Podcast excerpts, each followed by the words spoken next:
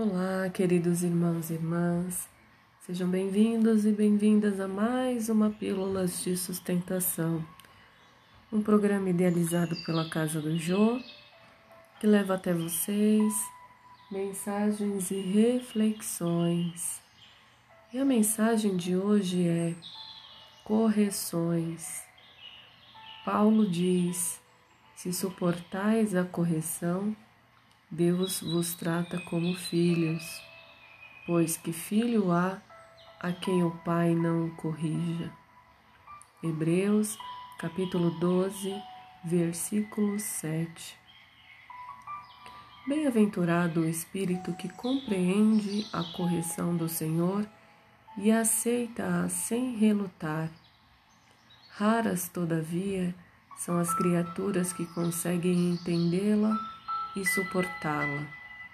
Por vezes, a repreensão generosa do alto, símbolo de desvelado amor, atinge o campo do homem, traduzindo advertência sagrada e silenciosa. Mas na maioria das ocasiões, a mente encarnada repele o aguilhão salvador, mergulha dentro da noite da rebeldia, elimina possibilidades preciosas e qualifica de infortúnio insuportável a influência renovadora, destinada a clarear-lhe o escuro e triste caminho. Muita gente, em face do fenômeno regenerativo, apela para a fuga espetacular da situação difícil, entrega-se inerme ao suicídio lento, abandonando-se à indiferença integral pelo próprio destino.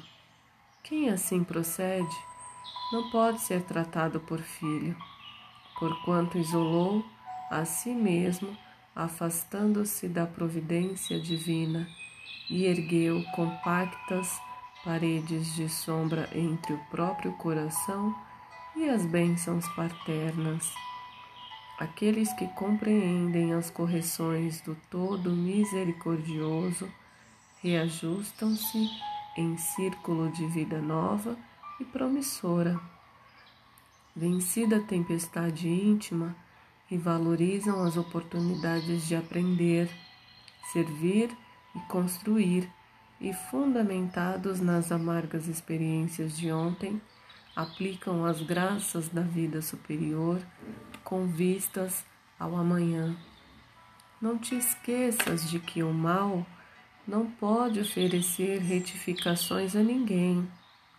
Quando a correção do Senhor alcançar-te o caminho, aceite-a humildemente, convicto de que constitui verdadeira mensagem do céu.